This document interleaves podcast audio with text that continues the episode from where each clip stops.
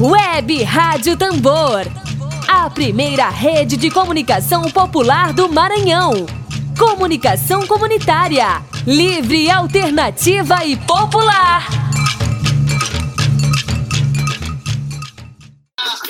Não é problema meu, fecha o vídeo, vou embora. Bom dia, bom dia, bom dia, bom dia, bom dia. Uma ótima quarta-feira para você. Hoje é dia 7 de outubro de 2020, 7 de outubro. A gente deseja para você uma ótima quarta-feira. Estamos começando agora o jornal produzido pela Agência Tambor. É a primeira experiência de comunicação independente popular. É a Rádio Web Tambor, é o site da Agência Tambor. Se você quiser conhecer um pouco mais sobre essa experiência, você vai lá no agenciatambor.net.br, lá no nosso site. Você pode ouvir também as nossas entrevistas no Spotify e pode conhecer um pouco mais sobre o projeto que faz parte da Teia de Comunicação Popular do Brasil, um movimento que reúne comunicadores populares de todo o Brasil e aqui no Maranhão, a Agência Tambor faz parte desse movimento. Dedo de prosa. Dedo de prosa.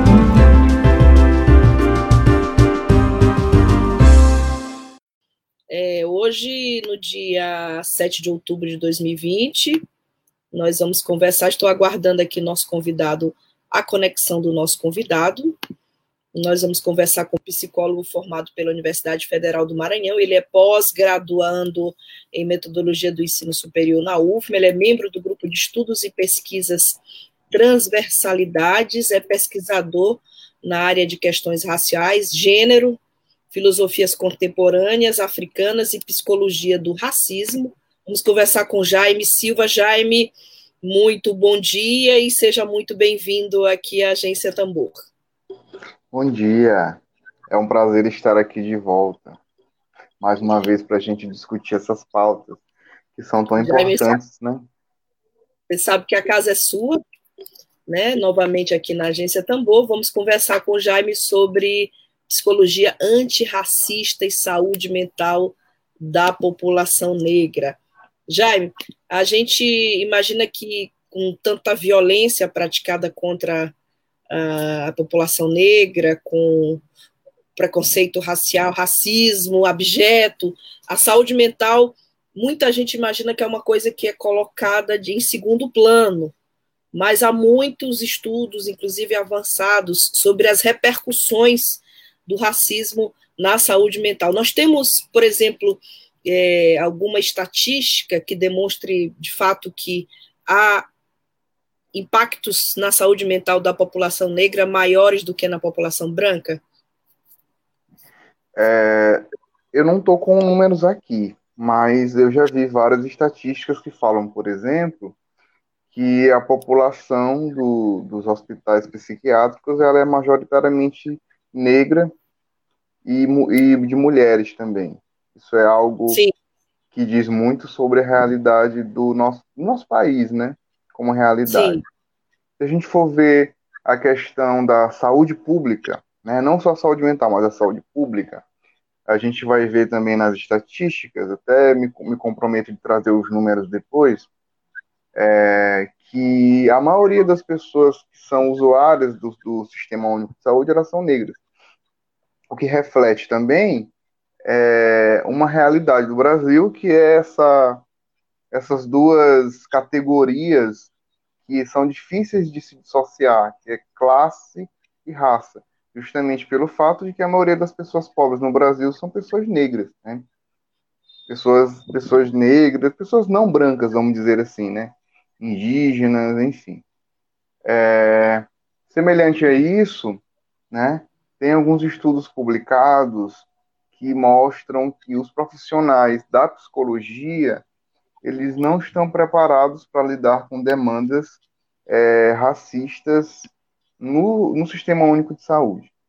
Então, a gente tem aí um déficit na formação, né, psicologia. Estávamos até falando sobre isso em outros momentos, em outros espaços, que a psicologia ela ainda é uma, uma ciência muito branca, né? Ela Sim. é uma ciência criada é, a psicologia como ciência, a psicologia científica, né? Criada por brancos para brancos, né? Pensando uma sociedade ocidental. Por exemplo, se a gente for pensar o, os principais conceitos da, da psicanálise, por exemplo, é, para citar aqui o mais, mais controverso, né, que é o complexo de Édipo, é um conceito extremamente ocidental, porque pensa-se o modelo de família ocidental e tradicional, né? A priori, né? Com a gente tem alguns avanços com Lacan, quando ele traz a, essa complementação da teoria freudiana, quando ele diz que não se trata especificamente do pai e da mãe, mas de funções a se exercerem nesse, nesse, nessa estruturação psíquica de um sujeito. Mas, assim, é, a gente tem muita publicação antiga, muita coisa feita há muitos anos, né? É, por exemplo, a gente tem um psicanalista que ele está um psicanalista e psiquiatra que ele está ficando conhecido de alguns anos para cá, acho que uns 10 anos para cá, que é o Franz Fanon, que ele escreveu um livro que chama Pele Negra, Máscaras Brancas, que é um livro que fala sobre psicanálise e racismo, né? E é um livro que foi publicado nos anos 50, né? Inclusive contemporâneo ao Lacan, que é um, um eu diria que é o maior psicanalista desde Freud, né? Então foi um livro publicado aí há mais de 50 anos, e ele não é lido. Ele não é lido na graduação de psicologia. Eu mesmo não tive contato com ele em disciplinas básicas. Eu, eu, muita coisa eu tive que correr por fora, estudar mesmo por conta própria para usar, por exemplo, a minha monografia. Então, a gente tem muito conhecimento produzido. A gente tem, por exemplo, a Virginia Bicudo. Inclusive, a gente coordena um coletivo que, que fala sobre saúde da população negra e saúde mental da população negra chama, que tem o nome dela, né, em homenagem a ela, que é o Pelas Trilhas de Virgínia. A Virgínia Bicudo, ela foi a primeira psicanalista mulher do Brasil, negra, e ela foi a primeira, a primeira pessoa do Brasil a ser analisada, a fazer análise, né? E aí ela, ela, ela publica um, uma dissertação falando sobre atitudes raciais em São Paulo, né? ela foi colega ali de Florestan Fernandes e outros uhum. sociólogos é, importantes para a cena nacional. É, inclusive publica um livro com, com financiamento de uma, de uma empresa famosa da época, cujo nome não lembro agora. Inclusive o livro foi republicado e o capítulo que ela escreveu foi retirado. Então a gente tem aí uma pessoa que, que produz, ela, ela é um nome muito muito forte na psicanálise, né? Se você for pegar a tradução clássica do, das obras do Freud para o português, é, você vai encontrar o nome dela porque ela estava na comissão que preparou essa, essa coleção, mas na psicologia ela não é lida, ela, ela não é estudada e as obras que ela, que ela, nas quais ela fala de questões raciais, de racismo, é muito. A gente tem outras pessoas que produziram, mas esse conhecimento ele é deixado de lado. Então a gente não vê isso na graduação e psicólogos de forma geral não estão preparados para lidar com essa demanda. Né? Sim. Bom, é, Jaime, a gente tem uma política nacional integral da população negra que é a política do SUS, né? O Sistema Único mantém essa política. Não sei como é que está hoje a política nacional de saúde integral da população negra. É, a pergunta que eu te faço é se, se, temos informações sobre essa política nacional de saúde da população negra, saúde integral, e se essa política contempla, por exemplo, transtornos mentais, saúde mental de forma geral. Olha, essa, essa política de saúde da população negra, ela, ela foi publicada, eu acho que no governo Lula, se eu não me engano, né? de uns 20 Sim. anos para cá. Infelizmente, Sim. ela não ela não, não tange a saúde mental de uma forma significativa. E até mesmo no que diz respeito ao funcionamento do SUS, ela é um manual muito bem escrito, mas meio que ficou ali naquele âmbito do figurativo. Ainda mais, e aí a gente tem que assinalar isso, que, que foi esse, esse arranque esse, como é que eu posso dizer, esse retrocesso que a gente tem vivido de, desde do, de 2013, 2016 para cá, Sim. que é essa desvalorização de, desse tipo de política pública, né? Então, políticas públicas é, no que tange a saúde indígena, a saúde da mulher, saúde das pessoas trans, a nível nacional, elas têm sofrido golpes é, muito, muito graves e têm sofrido um apagamento que já acontecia antes, a gente não pode ser ingênuo, né? Mas a gente teve alguns avanços, poucos, mas temos. Então, é, o âmbito, o, o, nosso contexto social atual, que é intrinsecamente político, né?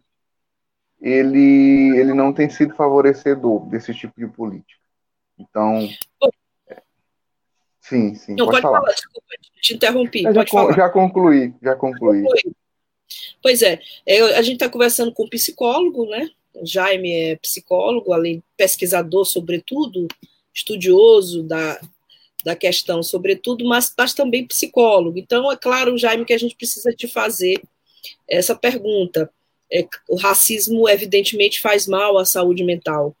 E aí eu queria que tu detalhasses, por exemplo, alguns transtornos comuns que ocorrem com a saúde mental da população negra decorrentes do racismo. Uhum. Para falar desse tema, é, assim, é muito interessante quando a gente tem um trabalho, quando a gente trabalha na área, quando a gente pesquisa na área, tudo, muito, tudo é muito convergente. Então, teoria e prática fica muito muito ali num trabalho um trabalho muito né? simbiótico, né? Exatamente. Não tem como não, não tem como dissociar. Então, a gente pensa assim, o um mundo mundo cultural que a gente vive, que é um mundo estruturado no racismo, né?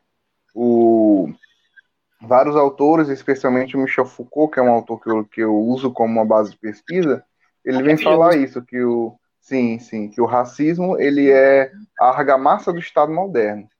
Então, justamente porque o Estado moderno ele surge nesse, nesse contexto de, de controle e normatização da população e das pessoas em sua singularidade. Então, é a tentativa de apagamento dessa singularidade para criar uma população dócil, uma população que se aproxime do padrão, que é um padrão masculino, cisgênero, é, eurocêntrico, branco e cristão, né? Então a gente tem esse, esse, essa, esse universo cultural que se forja não, não só com, com o nascimento do Estado moderno, porque o colonialismo é anterior, né? mas o Estado moderno ele herda esse colonialismo e transforma ele em algo que é capilarizado nas estruturas. Então, se a gente for pensar na, na, em como cada um de nós vem a esse mundo, quando a gente vem, a gente já tem essa anterioridade simbólica, que é essa carga de linguagem, essa carga cultural que nos antecede, né? Quando, quando você nasce, você é um bebê, né? Você já é desejado. As pessoas já dizem, já falam de você antes mesmo de você existir. Então, de certa forma, é uma anterioridade linguageira, né? Uma anterioridade simbólica. É, quando, quando a gente nasce, a gente recebe essa, essa carga estrutura, estrutural que o Lacan vai chamar de grande outro, né? E aí essa cultura que a gente, na qual a gente é empurrado, ela tem tudo ali, tudo que é, como é que eu posso dizer, tudo que é estruturante na sociedade, inclusive o racismo. Então, quando a gente nasce, a gente acaba é, adquirindo por essa via do outro, do, do, das pessoas que fazem parte da nossa relação, é, muitas, é, muitos desses preconceitos através da socialização a gente adquire isso. E mais do que isso, essas coisas, elas se tornam estruturantes no nosso inconsciente. Então, brancos, negros, indígenas, judeus, por aí vai. E aí o que que ocorre? Uma criança negra quando ela nasce, ela já tem toda uma anterioridade cultural de séculos que dizem que ela é uma pessoa inferior, que a, sua, que a cor da sua pele é uma cor inferior, e todo esse conjunto de conhecimentos, que são conhecimentos é, que foram produzidos desde o colonialismo até os dias atuais, eles estão diluídos na cultura, que dizem que o negro ele é inferior de alguma forma, desde o cabelo, o formato do nariz, a boca, é, o, o cheiro, que todo negro é fedorento, que todo negro é um, é um, é um como é que eu posso dizer? Todo negro é um ladrão em potencial, todo negro é um estuprador em potencial, que o cabelo do negro é feio, é duro, é isso, é aquilo. Então, tudo isso está diluído na cultura e cada sujeito que advém nessa sociedade, ele recebe essa carga cultural que ela fica que ela fica impregnada, é, ela fica engendrada no, no seu próprio corpo, no seu próprio inconsciente e na sua relação com essa imagem corporal que se forma e com o outro. Então, a pessoa negra, ela tem a infelicidade de já nascer com isso em seu inconsciente, porque a sociedade diz isso.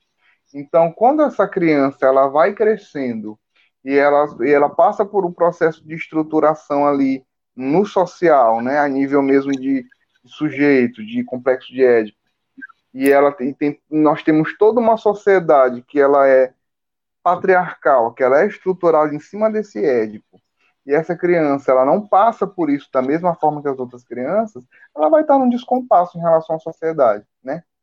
A sociedade, eu não estou dizendo que a, que a sociedade está certa, nem estou dizendo que a criança deveria passar por um édipo branco, mas é o que acontece. A sociedade está estruturada num modelo e a criança negra nasce destoando desse modelo. Então, o, o, o Franz Fanon, nos escritos psiquiátricos dele, que é um livro que foi lançado recentemente, ele fala que todo o doente mental ele é basicamente uma pessoa que não se encaixa no social. E isso é, é, é psicanalítico, é, é, lacaniano, é freudiano, né? O, o, o, neurótico, que é o sujeito médio, que somos todos nós, ele, ele, ele está aí para o outro, para o social. O psicótico não. O psicótico ele tem a, a, a, a ilusão dele estruturada como verdade, então ele acredita que é Napoleão, de uma certa forma, e aí o Franz Fanon vai dizer o quê? Que o psicótico, a pessoa doente, mental, ela está em descompasso com a sociedade. Então a pessoa negra, ela já tem aí uma realidade, não diria realidade, mas ela já tem aí uma, diante de si, uma anterioridade cultural de séculos que a coloca em óbvia desvantagem em relação às outras pessoas. Então, ela cresce e ela advém sujeito, e aí ela começa a ter esses momentos de socialização e ela vai ter coisas que vão confirmar isso. Ela liga a televisão e todos os modelos de, de, de pessoas que devem ser admiradas, seguidas, né, adoradas, são pessoas brancas, pessoas que estão é, nos telejornais, as pessoas que estão em papel de protagonista de novelas, pessoas que estão é, em papel de destaque, grandes é, presidentes de grandes empresas, e contrapartida, é, as pessoas negras, é, pessoas negras, pessoas indígenas, elas estão ali é, representadas pelas pessoas que estão sempre infringindo a lei. Então, os, os, se fazem, por exemplo, uma reportagem no jornal no complexo penitenciário de Pedrinhas, ou é, Bangu, Biri, enfim, é, você vai ver que a maioria da população é negra. Então você liga, você, a gente aqui no Brasil, né, que tem essa televisão como muito presente desde muito pequeno, né, a gente vai assistindo essa televisão desde sempre e isso vai isso vai ficando. Por mais que por mais que você pergunte, por exemplo, para um adolescente e, talvez ele nem, nem se dê conta disso, mas isso vai ficando na gente. Isso, essas impressões elas vão ficando, vão fazendo marcas, né?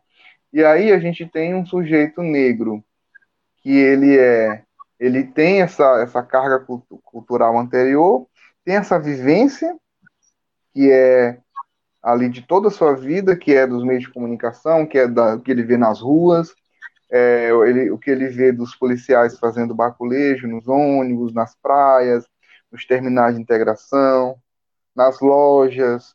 Ele vê quem é o dono da loja e quem é o segurança, por exemplo, quem é o faxineiro nas escolas.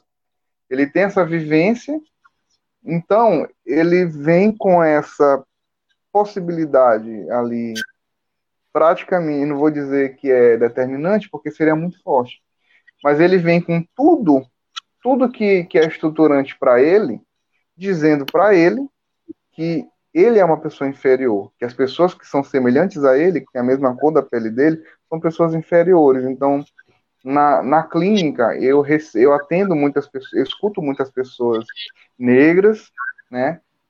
E também tenho recebido uma demanda muito significativa de pessoas trans também. E, as, e essas pessoas, é muito comum que essas pessoas cheguem na clínica com uma queixa de, de problemas de autoestima, né? A pessoa não se acha importante, a pessoa não se acha bonita. São pessoas que, inclusive, esteticamente não tem nada de errado, né? Mas são pessoas que não se acham atraentes, têm problemas de relacionamento, são pessoas que não têm confiança, que não conseguem fazer uma entrevista de emprego, que não têm coragem de apresentar um trabalho na faculdade, né? São pessoas que não conseguem se impor nas relações, então elas sofrem violência de todos os lados, na família, de amigos, de, de, de colegas de quarto. Então, é, as pessoas negras, elas têm uma, uma. Se a gente for pensar nisso como uma corrida, elas têm uma desvantagem aí é, absurdamente grande em relação a, a, a, essas, a esses problemas mentais, a esses distúrbios mentais. E aí vem a partir desses problemas, que no meu ponto de vista são os problemas que são foco na clínica, que a minha clínica não é uma clínica da psicopatologia, não lido com distúrbio, eu lido com a pessoa, né? Sim. Eu escuto, eu escuto o, o, que o paciente fala, não o. Porque muitas vezes o paciente quer um, um, um, um diagnóstico e muitas vezes esse, esse, diagnóstico vira um rótulo. E ele fica preso nesse rótulo. Então, meu eu não trabalho com essa, essa psicopatologia clássica. E aí, é, a partir desses problemas que eles trazem, a gente pode ver o desencadeamento desse, desses distúrbios que eu poderia dizer distúrbios clássicos, né? Que é o, o, TAG, que é o transtorno de ansiedade generalizada, problema de ansiedade, síndrome do pânico, né? É, dificuldade para dormir, depressão, extremamente comum. Eu tenho pacientes que que conseguem caminhar na clínica, mas por conta de tanta coisa ruim que eles viveram, eles não conseguem, eles não têm condições de terem uma vida de qualidade. Não vou nem dizer vida de qualidade, eu vou dizer uma vida mínima ali de, de mínimo de, de, de, de, de bem-estar, né? Sem fazer uso de remédio. Eu tenho alguns pacientes que não conseguem e não tem condição. E, e mesmo que eu não eu não, que eu tenha toda uma crítica em relação a essa questão da medicalização, eu não posso ser um, um profissional, eu não posso ser um profissional é, cruel, preso à minha intelectualidade e tirar uma, uma medicação de um paciente desse. Por mais que tirar a medicação seja o papel do médico, mas eu, como psicólogo, poderia muito bem chegar para essa pessoa e dizer: olha, para de tomar remédio, a terapia basta. Porque para algumas algumas pessoas estão tão presas a isso que elas não, não têm condições. Elas não têm, elas não têm forças para lidar com isso sem o remédio, porque o remédio alivia o sintoma, né? E o sintoma é muito forte. É uma crise, é uma crise de ansiedade, é uma crise de pânico. A pessoa pode passar dias sem dormir, né? E é uma coisa que, aí falando como pessoa negra, saindo um pouco do lugar do terapeuta, eu fico extremamente consternado com alguns casos, eu fico extremamente triste, né? Porque são pessoas que, que você, você percebe, se você tem um olhar descolonizado, vamos dizer assim, entre aspas, são pessoas que você percebe que não tem nenhum problema, são pessoas maravilhosas, sabe? Pessoas que, que fazem faculdade, pessoas que têm sua formação, pessoas que, que trabalham, pessoas que estudam, pessoas que têm seus relacionamentos, pessoas que têm sua vida. São pessoas que, que merecem, como toda pessoa, merecem ser felizes, merecem tudo de bom nas suas vidas, mas é muito triste quando você constata que o que foi determinante para que essa pessoa esteja nessa posição que ela está é o fato dela ser negra. Verdade. E já, já ainda tem umas as questões, fora as questões subjetivas, tem as questões objetivas, né? Eu tenho dados aqui de pesquisas que mostram mulheres e negros maior índice de desemprego aqui no Maranhão, e que no Maranhão brancos ganham 36% a mais que pretos e pardos, dados recentes, que são as questões também objetivas, né, de ordem prática, além de toda a subjetividade que permeia esse tema.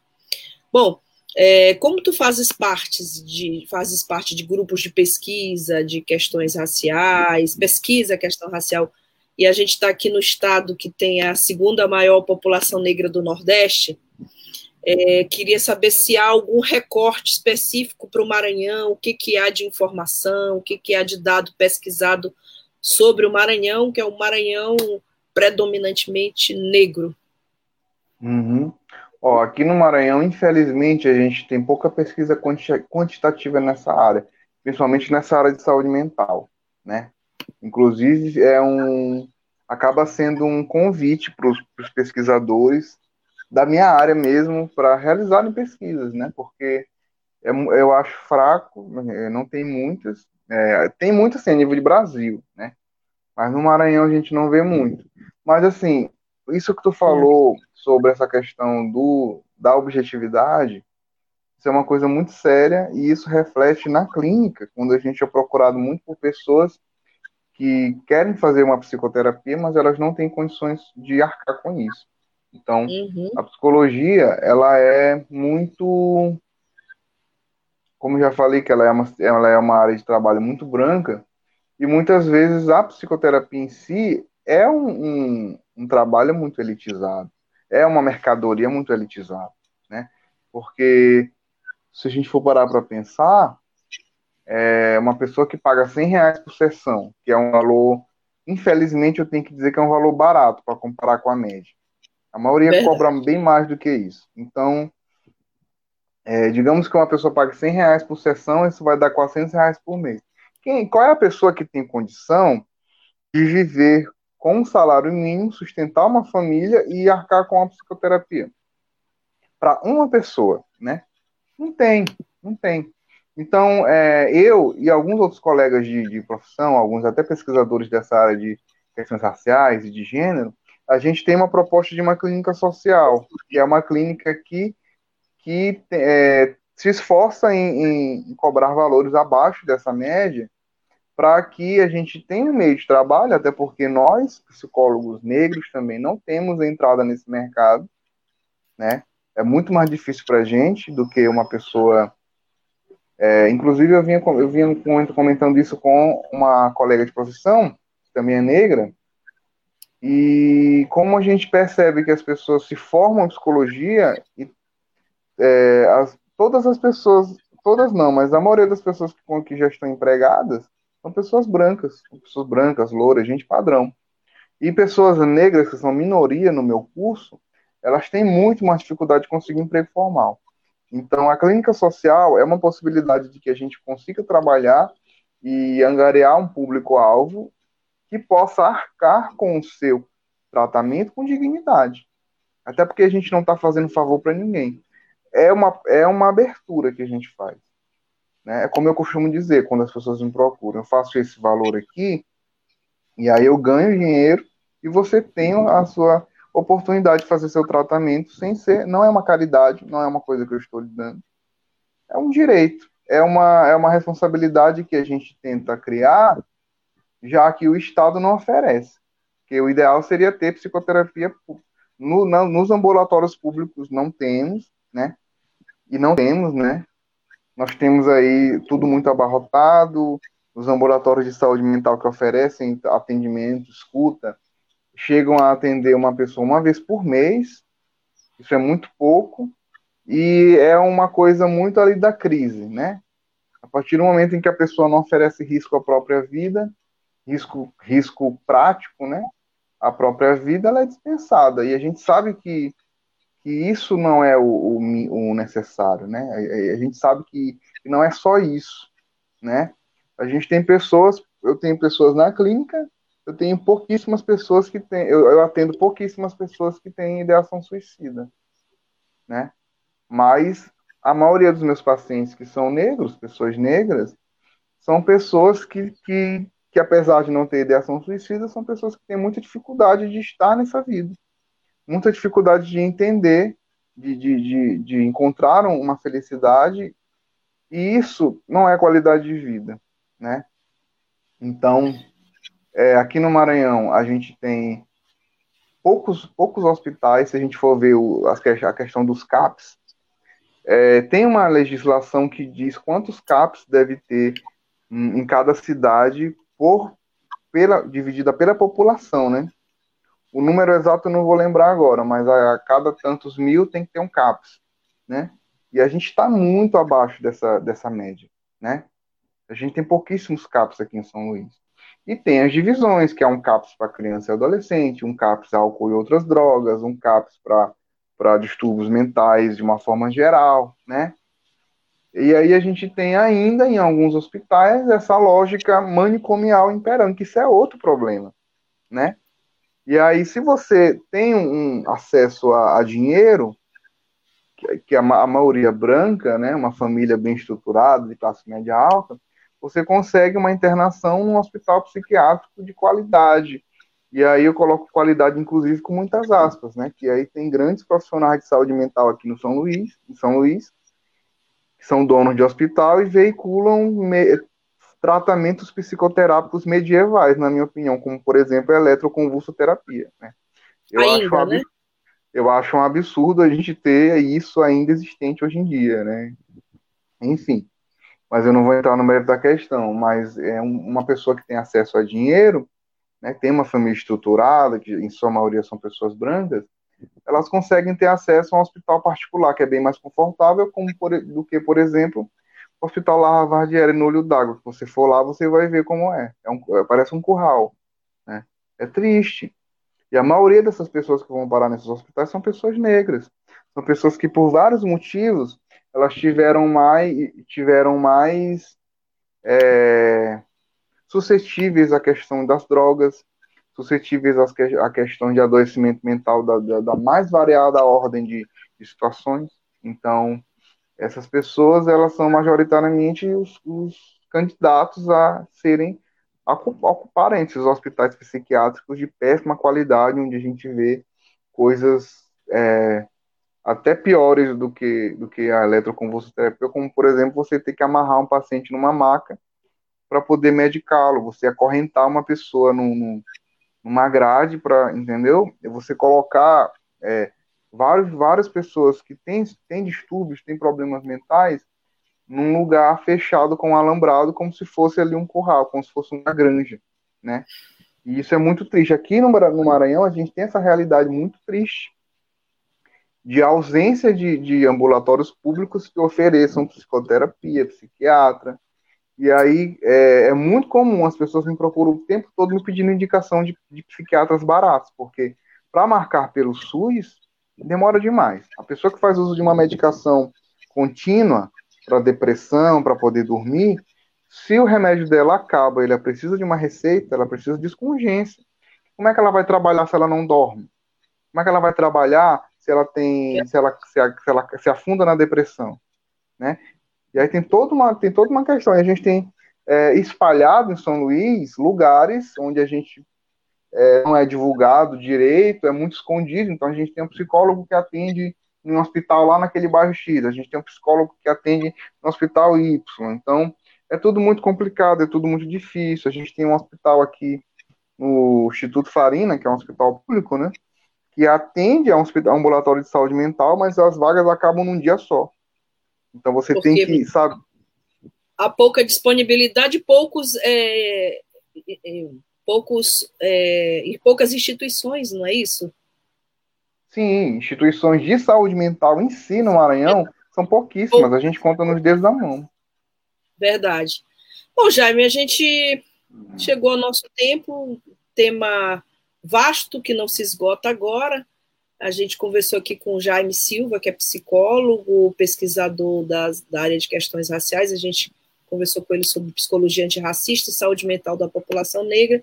E aí eu queria te pedir, nesse, nesse nosso encerramento, as tuas considerações finais sobre esse tema. A gente costuma sempre encerrar assim a nossa entrevista as tuas considerações finais, dando um bom dia à Rita Gouveia, que está aqui nos assistindo, saudações a todos e a todas. Obrigada, Rita, e a todos os outros que estão nos acompanhando aqui, acompanhando a entrevista do Jaime. Jaime, as tuas considerações finais.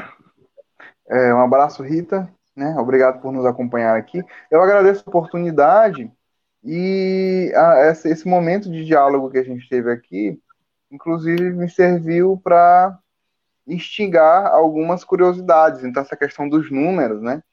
É, eu preciso buscar mais isso, até mesmo para trazer essas informações, né? Então, eu agradeço as perguntas, né? É, eu quero dizer que eu trabalho com uma clínica social acessível e quem tiver interesse em fazer uma psicoterapia também. É, Vamos divulgar. Pode... Queria te Exatamente. pedir para divulgar. É popular, né? É, se é uma rádio popular, é uma rádio, uma, nós fazemos comunicação popular, é importante essa informação. Sim, sim. É, e aí, é, quem tiver interesse, o meu telefone é 98472 7765.